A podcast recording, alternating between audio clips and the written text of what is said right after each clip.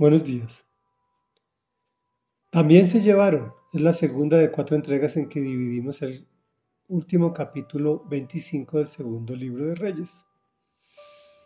En contexto, Dios está muy molesto con Judá y ha enviado a Babilonia quien está ejerciendo la mano castigadora de Dios sobre los judíos, especialmente sobre los que habitan Jerusalén. El capítulo continúa dándonos algunos pormenores dolorosos de cómo acontecieron estos hechos. Y aquí retomamos. Los babilonios quebraron las columnas de bronce, las bases y las fuentes de bronce que estaban en el templo del Señor, y se llevaron todo el bronce a Babilonia. También se llevaron las ollas, las tenazas, las despabiladeras, la vajilla y todos los utensilios de bronce que se usaban para el culto. Además, el comandante de la guardia se apoderó de los incensarios y de los aspersorios, todo lo cual era de oro y de plata. El bronce de las columnas de la fuente y de las bases que Salomón había hecho para el templo del Señor era tanto que no se podía pesar. Cada columna medía ocho metros de altura el capitel de bronce que estaba encima de cada columna medía metro y medio de altura y estaba decorado alrededor con una red y con granadas de bronce. Las dos columnas tenían el mismo adorno. El comandante de la guardia tomó presos a Seraías, sacerdote principal, a Sofonías, sacerdote de segundo rango, y a los tres porteros, de los que quedaban en la ciudad, apresó al oficial encargado de las tropas, a cinco de los servidores personales del rey, al cronista principal del ejército, encargado de reclutar soldados de entre el pueblo, y a sesenta ciudadanos que todavía estaban en la ciudad. Después de apresarlos, Nabuzaradán, comandante de la guardia, se los llevó al rey de Babilonia, que estaba en Ribla, allí en el territorio de Hamad. El rey los hizo ejecutar. Así Judá, desterrado y llevado cautivo. Reflexión.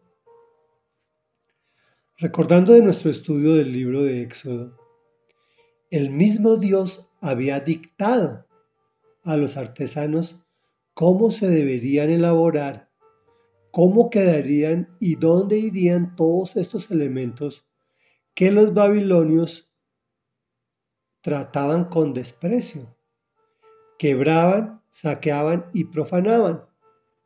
Incluso el mismo templo del Señor tampoco se salvó. Entonces, tú me dirás, ¿Dios qué? Si fue él, si quien ordenó su elaboración o fue que se lo inventaron los israelitas? Esas interrogantes están para que tú en tu corazón las disiernas. Eran bellos y majestuosos elementos que le recordaban a los judíos que eran los escogidos del Señor. ¿Sería que por eso se sentían tan confiados de su suerte, pensando que jamás serían castigados ni disciplinados? Pero allí no para la cosa, en la destrucción de todos estos elementos sagrados. También apresaron a las personas importantes del reino y las ajusticiaron. ¿Qué podemos aprender de esta historia?